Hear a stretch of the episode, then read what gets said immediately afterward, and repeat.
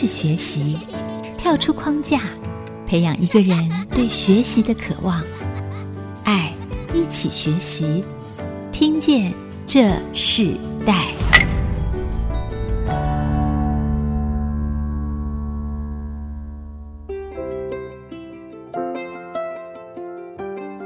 这里是 IC 之音竹科广播 FM 九七点五。我是主持人郭兰玉，你现在所收听的节目是《听见这世代》。今天《听见这世代》的节目呢，我们要跟大家分享的世代学习关键字是创意日式料理，一人开店哦。我们知道，在我们一般的生活里，在餐饮服务业里，厨房运作通常是团队的这个分工合作。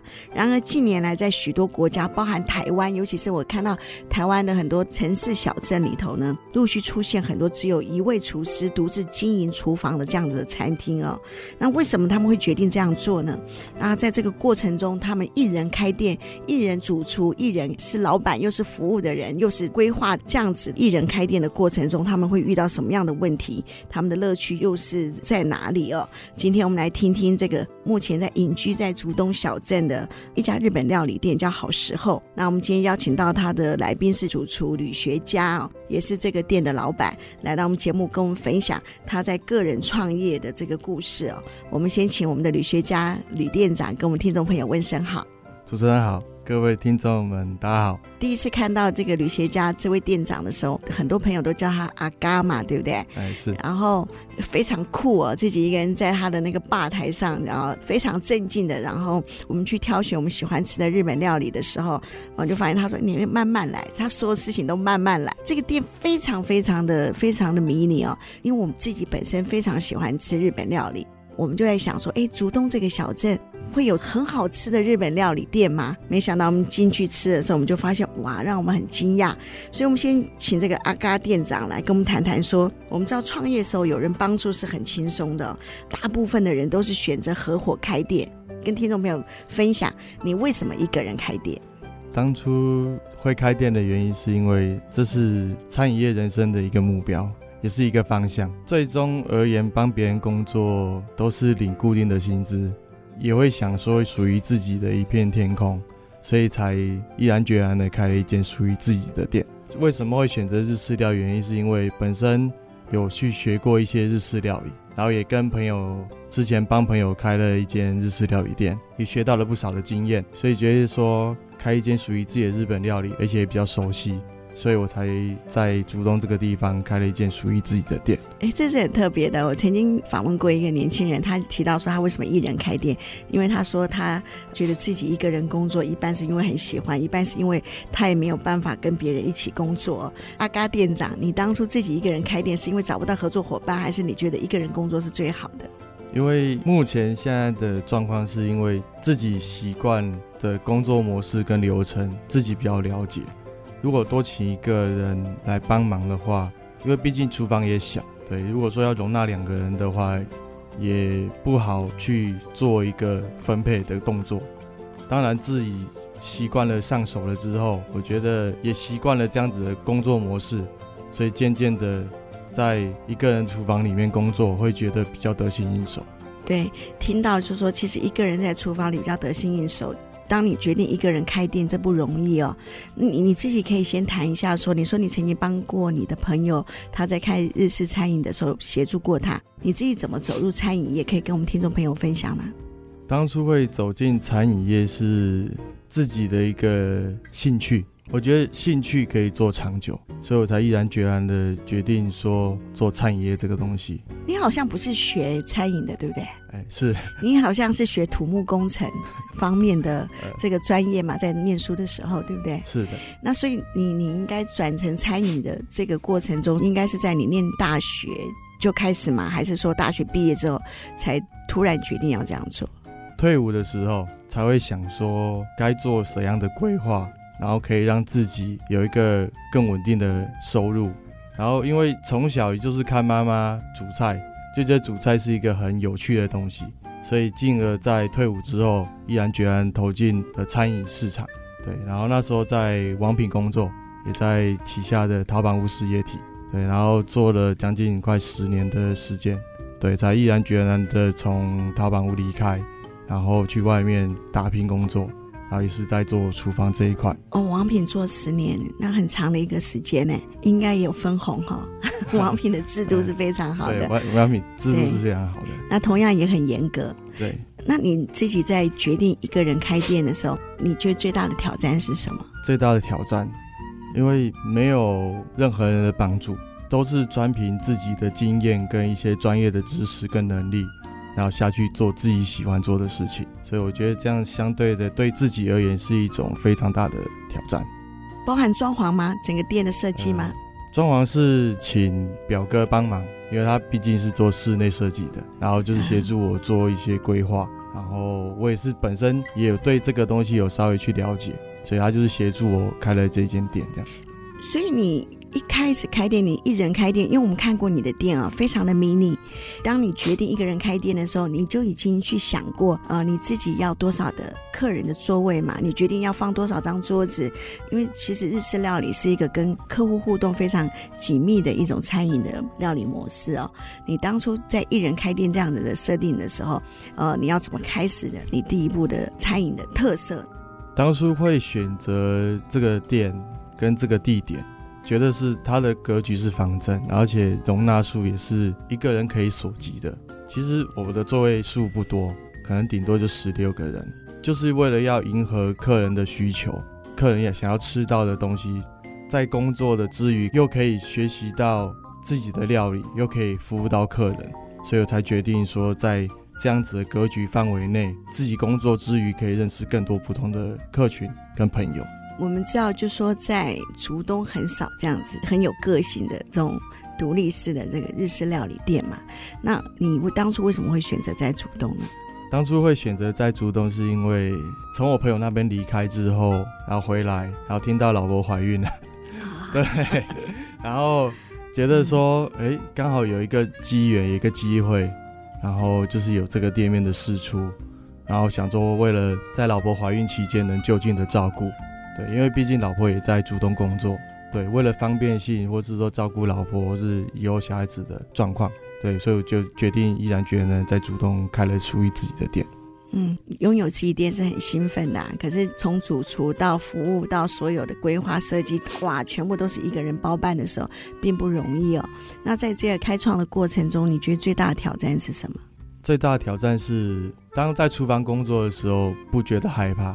但面对客人的时候，会是觉得是一个挑战，因为毕竟没有自己服务过外场的客人，对，然后又是一个人在里面工作。当你今天踏出这一步的时候，发现其实跟客人的互动之间，其实是一个蛮有趣的东西。他也是在慢慢的工作，然后学习之中，然后认识到很多很不错的客人。对，因为一个人开店。这种开店的模式虽然是很多现在年轻人哦，我发现是越来越越盛行的方式。他们除了拥有自己的手艺之外，拥有自己的才华之外，同时他们还要负责经营，也要负责财务，也要负责服务。啊，在各项的经营管理上，其实都会面对很多不同的挑战。有些人可能自己在开店的时候有呃雄厚的资金，那我不知道吕学家店长是在那种呃捉襟见肘的那种资金的筹办中里头开了这家店呢，还是其实已经。早就准备好几百万 要来开这个店，可是我们看到这个非常特别的一个日本料理店，好时候在一个小镇里头，他们自己一个非常有个性的开展出来的时候，我们看到在他的厨艺上，在他所展现的那个食材料理上，我们看见这个年轻人他自己的想法，也看见一个独特的特色，在他的手上做出了非常美味的食物料理，吸引了很多第一次进去的客人，然后就成为他的非常忠实的客户。我们知道在餐饮业最重要的就是手艺哦，那个手艺和挑选食材时，其实是一个功夫。那我们先休息一下，我们在下一段我们要继续邀请好时候旅学家店长呢，来跟我们分享，在他的这个一人开店的创业里头，还有什么样的故事发生。我们稍后回来。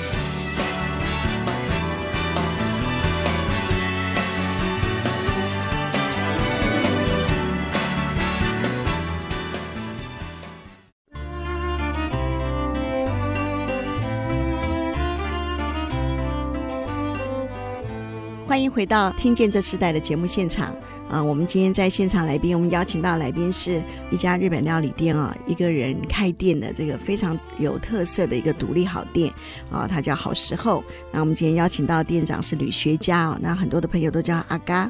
阿家店长今天来到我们节目，跟我们分享创意日式料理，还有一人开店的整个的经营的故事。那在第二段部分，我们要请阿嘎店长啊、哦，跟我们分享一下。你知道一个人开店哦，其实在生活上还有在工作上，其实平衡并不容易啊，尤其是立即赚很多钱也并不容易哦。所以，我们可以谈谈你创业之后，你跟你过去的工作方式，还有你现在工作方式，你觉得有个最大的改变是什么？现在的工作方式跟之前的工作方式，因为毕竟之前帮别人工作的压力跟承受的那种紧张的程度是不一样的。当自己开了店之后，我发现其实生活在工作上面跟生活上面能不能达一个平衡？一个人的时候，我就是觉得都 OK。当你有了家庭、有了小孩之后的生活，你可能也要顾及到家里的一些状况，对，也要顾及到说工作的一些营运的状况。所以相对的之下，在现在跟之前比较的话，往往现在的压力一定会相对的比较大。应该是说你现在投入的时间有时候会比过去还多，对不对？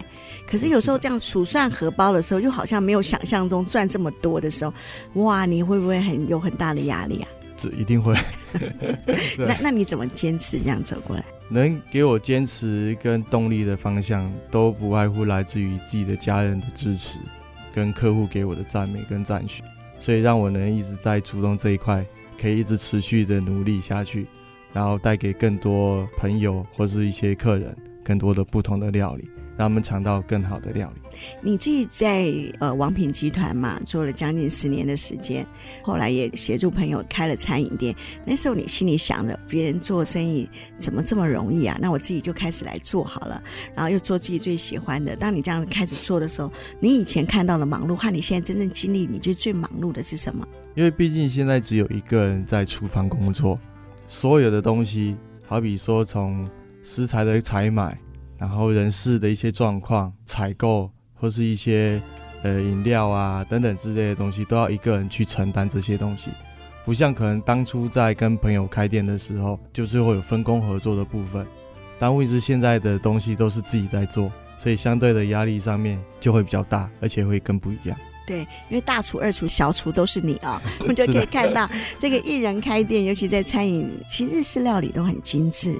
那日式料理精致的中，即使是家常，我们都常可以看到一个精致的一个细节在。那通常准备日式料理最花时间的部分是在哪里？就是处理肉类跟酱汁类的部分，因为酱汁类的部分是要花时间的，然后因为它要熬制到一段时间，它的味道才会出来，才会可以让客人吃到好吃的一些 sauce。当然，肉类的处理啊，包括腌制、浸泡等等之类的一些状况，这都是不经由他手。都是自己从一而终的把它做完，对，我觉得这个是最花时间的。嗯，你说酱汁类，例如说像我们常常吃的，你说汤头之类的吗？还是？嗯，像煮我们在烤肉上面的一些酱汁、涂酱，哦，就是我们的所有的照烧酱，这个东西就是要熬煮的时间，可能都要一个半小时到两个小时的时间。呃，所以比如说，如果你每天十点开店，你可能呃早上的。八点就甚至更早就开始制作，还是前一天晚上就在做这些事情？呃，有些时间是当然是提前做，可能提前一个晚上熬制煮煮好了之后，然后放冷才能做冰制的动作，酱汁才会味道才会够味。那如果说要在当下煮，可能就是在不忙的状况下，然后就是可能就一个炉子，就是这样慢慢的熬，嗯，熬到所要的程度之后，才能做冷泡，或者是说一些。放冷制的工作这样子，我我发现很多日本料理的厨师，大部分都很有耐心啊、常常为了熬一个好汤，或者我看他们都是慢慢慢慢慢慢，然后为了做出一个最好的汤头，可是，在呃，经营店不一样啊，那客人啪就进来了，很快速的就给你点了餐，然后也希望你很快速的就可以回馈到很好吃的 食物上桌。所以在这个过程中里头，你觉得独立作业最大的挑战是什么？你会不会常常在这种时间和你要慢制的过程中里头，哇，有很大的冲突，或是有什么样的一个挑战呢？哎，是刚开店的时候会觉得，哎，一窝蜂的客人进来，会不会很紧张？我告诉自己，我超紧张的。我会觉得说，天哪，我怎么可以有办法一下子这么多的客人进来？然后为了要应付这些客人，我要怎么办？我很紧张啊。问题是我告诉我自己，如果今天紧张了，客人会比我更紧张。所以我要想办法告诉我自己，我下一秒要做什么，我接下来要做什么。每个流程、每个动作都要充分去考虑到，因为我也不可能让客人等太久。所以我觉得说，如果今天一窝蜂的客人进来之后，我一定要照着我的脚步走。当今天照着脚步走的时候，客人如果都可以得心应手、应付得来，那当然客人势必就会觉得，哎，来到一个很不错的地方。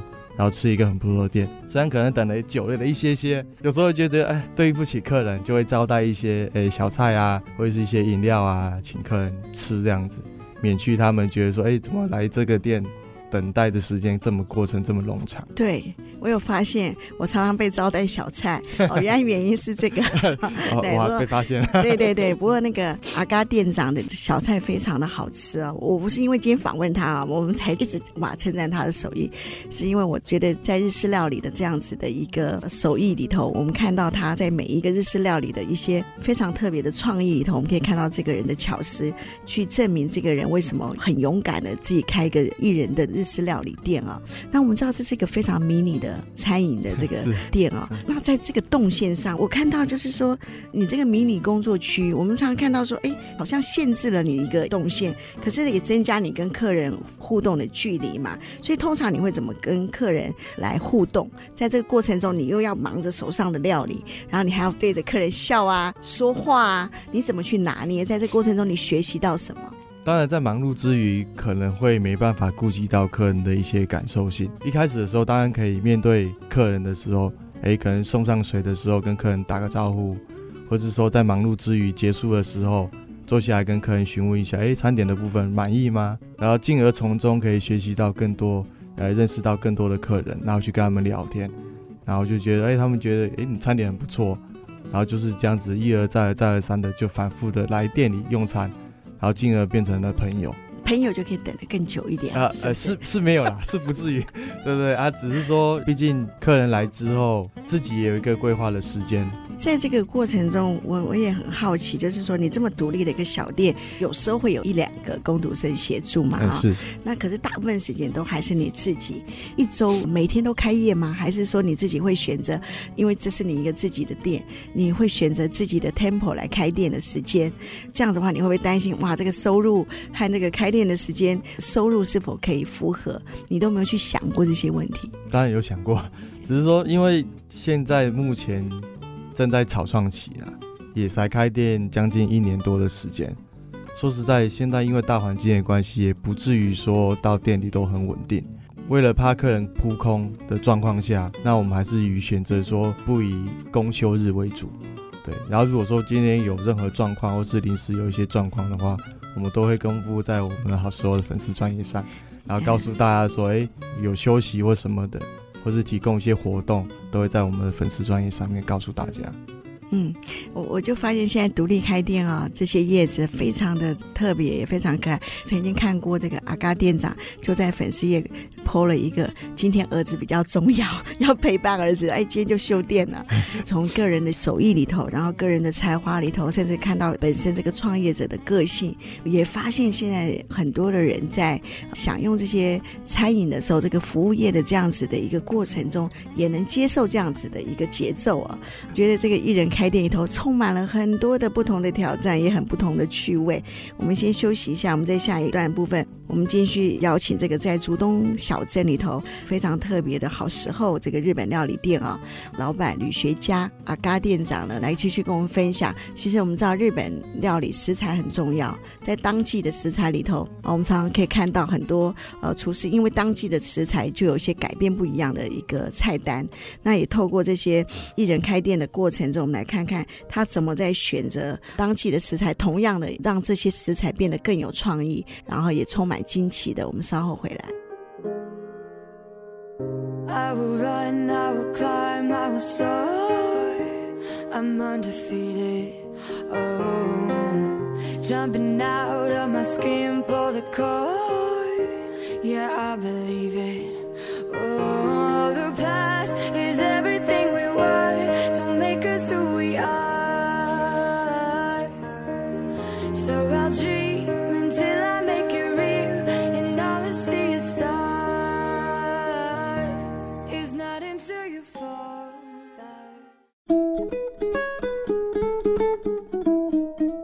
回到爱惜之音主客广播 FM 九七点五，我是主持人郭兰玉。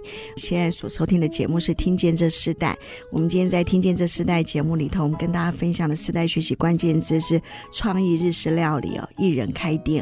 那我们邀请到来宾是好时候的呃日本餐饮店的店长，也是创办人、旅学家阿嘎店长来到我们节目。那我们知道，其实能够做烹饪的人啊、哦，一定是对食物是有热情的。如果对食物没有热情，你很难去烹饪出一个很好吃的料理哦。那我们是不是在这一段部分，我们要请阿嘎店长跟我们分享日式料理要怎么做到有特色、有创意，又不失去那个日式料理的精神？我们知道，其实很多的创意食物，有时候因为创意太过的时候，我们就发现，嗯、其实我们喜欢吃日式料理，不管我们喜欢吃什么样风味的，我们仍然希望保有那个特色。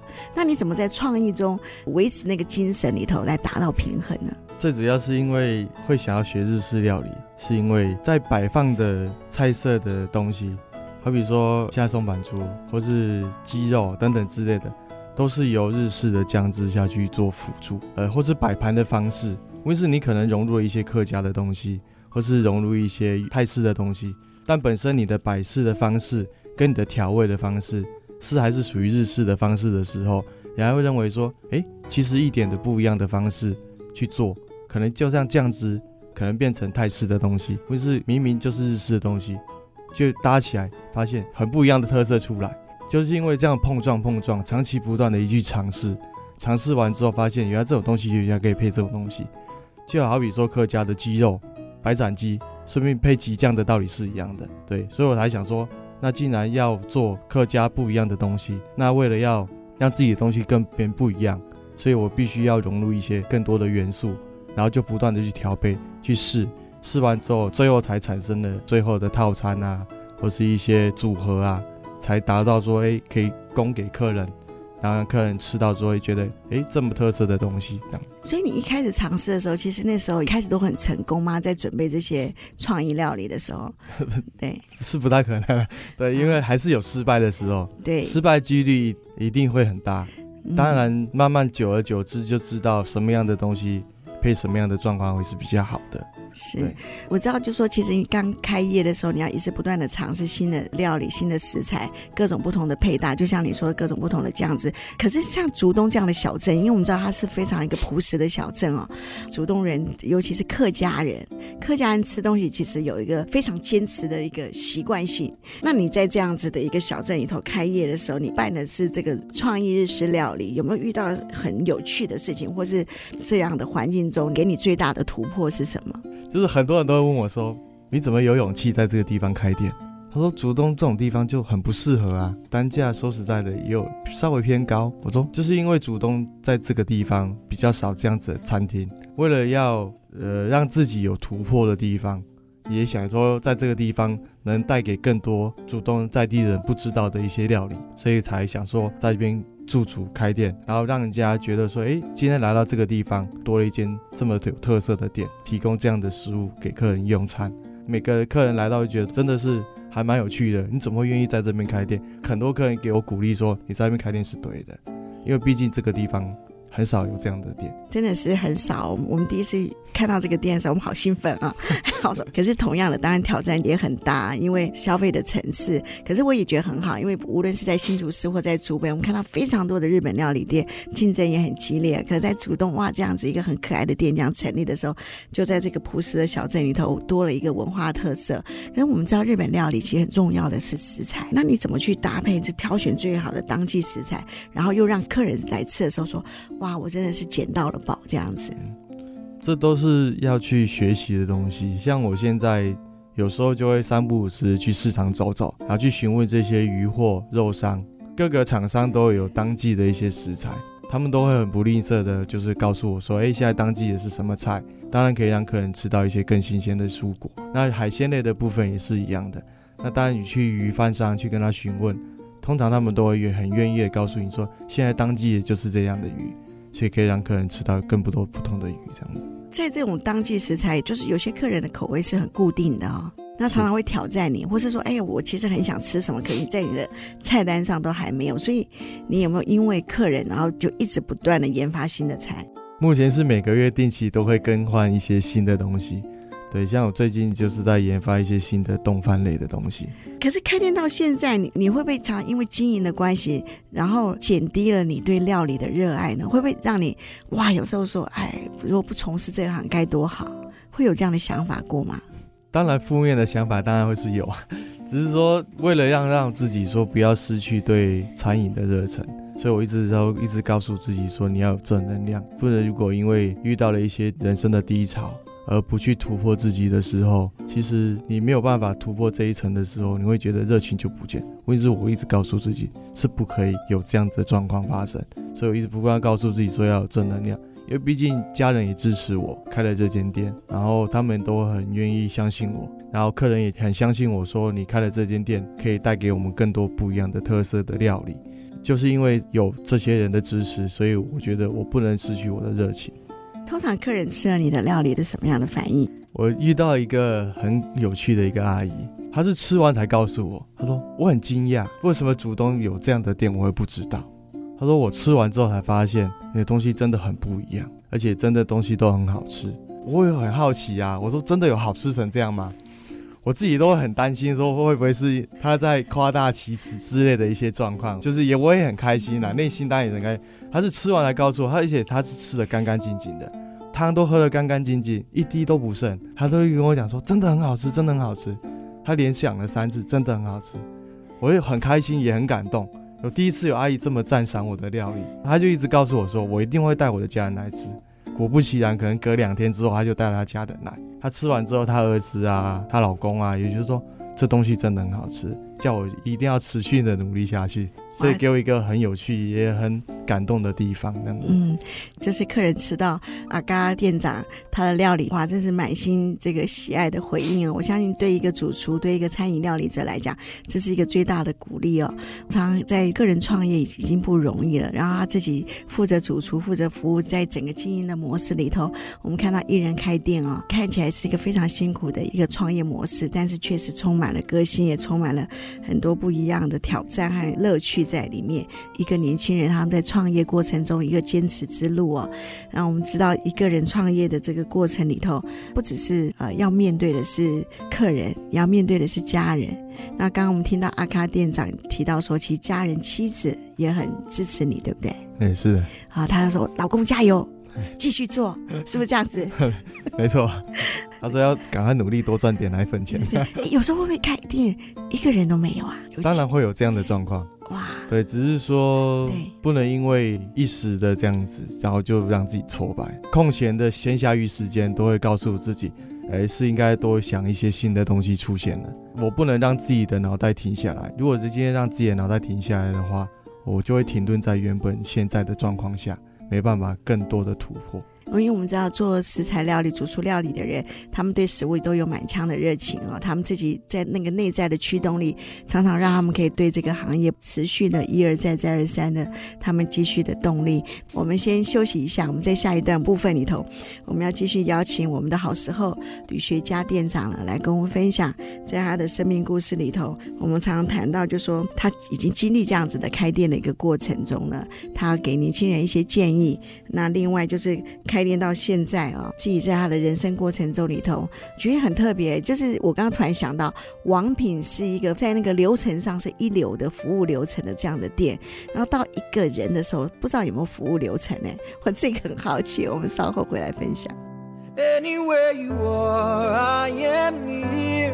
Anywhere you go, I'll be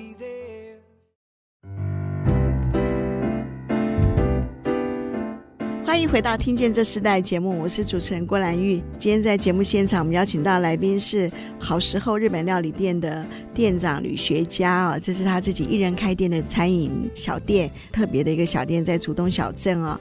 那我们在知道，在竹东这个淳朴的地方啊，我们看到一个非常特色的日本料理店，透过这个年轻人，然后把它开创出来。每一次开店十六个位置不多，可是呢，确实充满了很温暖的感觉哦。那我们在这一段，我们请吕学家吕。店长来跟我们分享说，当初你自己走入这个独立开店这个过程里头，结婚了，因为自己的孩子也在这个地方出生，最重要的你自己也想要圆这个梦想。那如果今天有一个年轻人也跟你说，他很想像你一样一个人独立开店，你会给他什么样的建议呢？当初自己开店的时候，会觉得是因为自己的目标跟梦想，希望说这个年轻人，如果今天他真的想要开一间属于自己的店的时候，我要先看他的决心有多大，跟他的毅力，而且他要为什么开店，然后开店了之后，他觉得要怎样子去经营这间店，这都是很大的挑战。当然，我会建议这些如果之后要独立创业的年轻人一些想法跟建议是说，如果你今天没有很大百分之百的决心，你不要开店。然后第二个就是，如果你今天开店的目的只是纯粹为了好玩，那我不建议你开店。第三个，如果当你今天你觉得你可以很努力、很坚决的说开了这间店，但你没有任何的方向跟模式经营的时候，那你不适合开店。当然，如果你这个三个都有达到了。那如果你今天开的店只是时运的问题，我觉得天时地利人和其实也是蛮重要的。包括我现在开店也是有了这些决定了之后，我才能开店属于自己的店。有了决心，有了毅力，有了任何的目标跟方向跟想法的时候，你开这间店虽然可能不一定会成功，但至少你有努力过。我希望这就是如果要给一些年轻人的想法，就是说，如果你没有这三个方向的话，那我建议是不适合的。我觉得是很好的建议哦，也是阿嘎店长他自己开店一个哇，好大的那个心路历程啊、你会怎么去形容我一个人工作的这样子的一个创业模式？你你怎么去形容那个的心情啊？一个人工作很累啊，非常累。当然，看到客人把你的餐点吃完的时候，你就不会觉得那么累，因为那是一种感动。当你有感动到的时候，你会告诉我自己，其实一个人工作并不会不好，也不会觉得说真的非常的累。因为你看到客人每个都是笑容进来、笑容出去的时候，你会觉得这是一个给自己一个很大的感动。如果不做日本日式料理哈，你最想要做的另外一种料理是什么？如果现在我不做日式料理啊，说实在我没有想过这个问题。没有想过？对，我没有想过这个问题，因为我觉得如果今天我没有做日式料理了，我真的没有想过，因为我觉得我喜欢。我从我退伍之后，其实我对日式料理这种东西，其实一直都有在摸索。也喜欢去看看书，然后去告诉我自己说，也会相对的可能之后要走的路，可能不外乎就是这样。通常客人如果进到你的店的时候，你会最想要推荐哪一道料理，让对方哇一定要吃吃看的？我们店的特色是那个松板猪，或是红菊五花，因为红菊酱是我们自己做的，自己酿酿造之后，然后浸泡在肉里面，然后味道就会比较浓郁，又比较香甜。然后松板猪的话也是用客家的鸡酱，然后下去做浸泡，所以它的香味会有一个鸡香味，这是我蛮推荐的。对，在日本料理店可以吃到这个跟客家味合在一起的，也非在竹东小镇不可啊！就在这个竹东客家人族群非常大的一个聚落的地方，我们就看见吕学家店长透过一个一人开店的这个日式料理店呢，结合了当地的文化和他自己的热爱，这是非常特别的。我们接下来来听 Mentor 经验学啊！今天我们在 Mentor 经验学的现场，我们邀请到来宾是大福食堂的主厨林成义哦，林成义这个主厨也很。特别，他是交大电机系毕业，本身是学工程的，可是后来却转业一人开店哦，也开了这个大富食堂，也是日式创意料理。透过他的经验分享，来跟听众朋友们谈他一人创业的这个故事，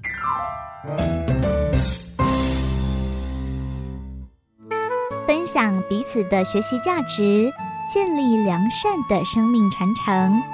Mentor 经验学。我是大福日式食堂的创办人，我叫林成义。我觉得一人创业的需要具备的特质，就是先要有技术，然后要有你自己的理念，最重要还是要刻苦。因为一个人创业一开始就是特别的辛苦，差不多每天都可以用光你所有的时间。第二个就是要有一点技术，不然你就要请专业的厨师。但是专业厨师如果突然间说不做，你的店就会又要停下来。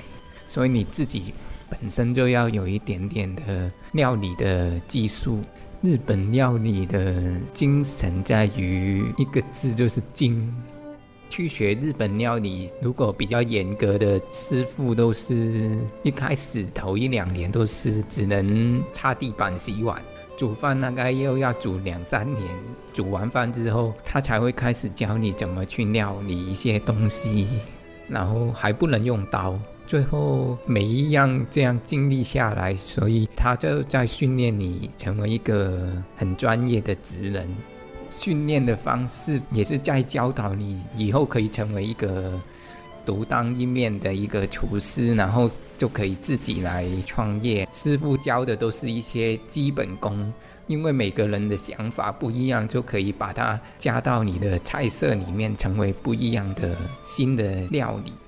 最困难的地方就是一人创业，兼顾很多的东西。一开店又要备食材，下班的时候又要检查什么东西不够，然后又要去准备。然后有很多食材都要先腌好，都比较费时间。然后酱汁啊、小菜啊都要先预先用好。没有人手的时候，就要全部都要自己一个人来。但是每一个来应征的员工，我都会教他们所有我会的。然后怎么腌啊、什么酱汁，我都会教给他，我都不会尝试。要维持下去的。唯一办法就是要有客人，你食物不好吃的话就不会有客人。然后这条路要走得远，就是你要用好吃的东西，然后自己辛苦一点，不要像一些卖很贵，然后用比较不好的食材。这样虽然赚的比较多，但是长期下来客人都会跑掉。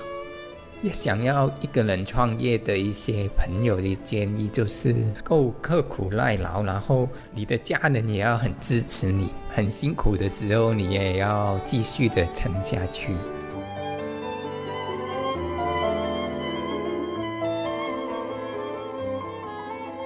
我们刚刚听到大福食堂的主厨林承义来跟我们分享他的 mentor 经验学。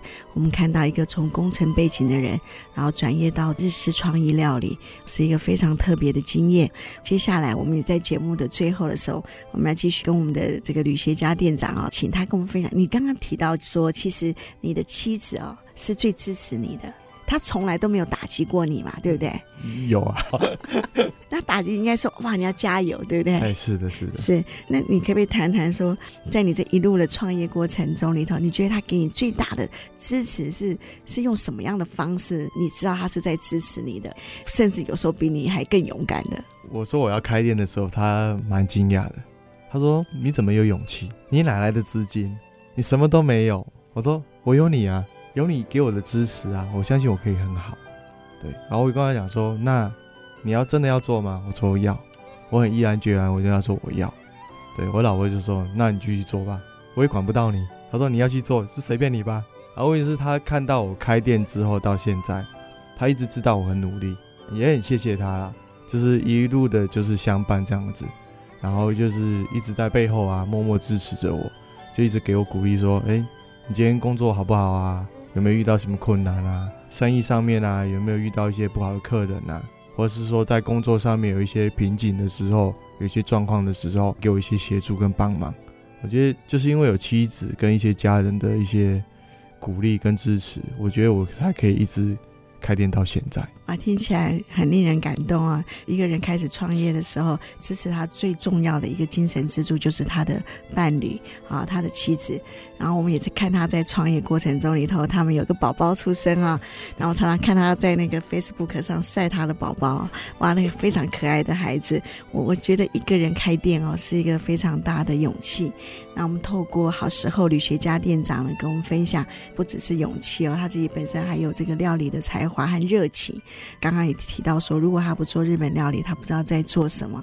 我相信在他生命中，未来无论他学习什么，无论他做什么，如果他凭着现在的精神和毅力，我相信都可以越来越成功哦。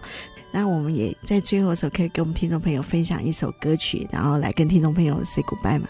那个谢和弦的《谢谢你爱我》，感谢妻子默默的这一年多的支持跟鼓励，对，没有他就觉得说我在料理这一块可能没有办法那么的顺遂。在这里，我也想跟大家推荐一个非常好的课程啊，就是爱惜之音呃声音好好玩的课程，口语与沟通声音的美学。我看到里面的老师哦，都是我非常尊敬的老师哦，像田丽云台长、黄介文老师，还有陶一陶姐，还有任乐伦啊，这四位老师，他们是在这个声音非常专业的这个领域里头呢，哦，尤其在口语和沟通表达是非常的专业，然后他们也愿意投入这样的时间。来跟听众朋友来做分享，这是个非常好的机会。五月十四号哦，将正式的开课，欢迎爱惜之音的听众朋友赶快报名。那报名的方式就上爱惜之音的官网来查询这个活动的细节。我们听见这时代，我们下次再见，拜拜。连结世代，超越差异，富予建设邀请您。爱一起学习。我不知道那些日子该怎么坚强，还好有你的陪伴，要不然我早就已迷失了方向。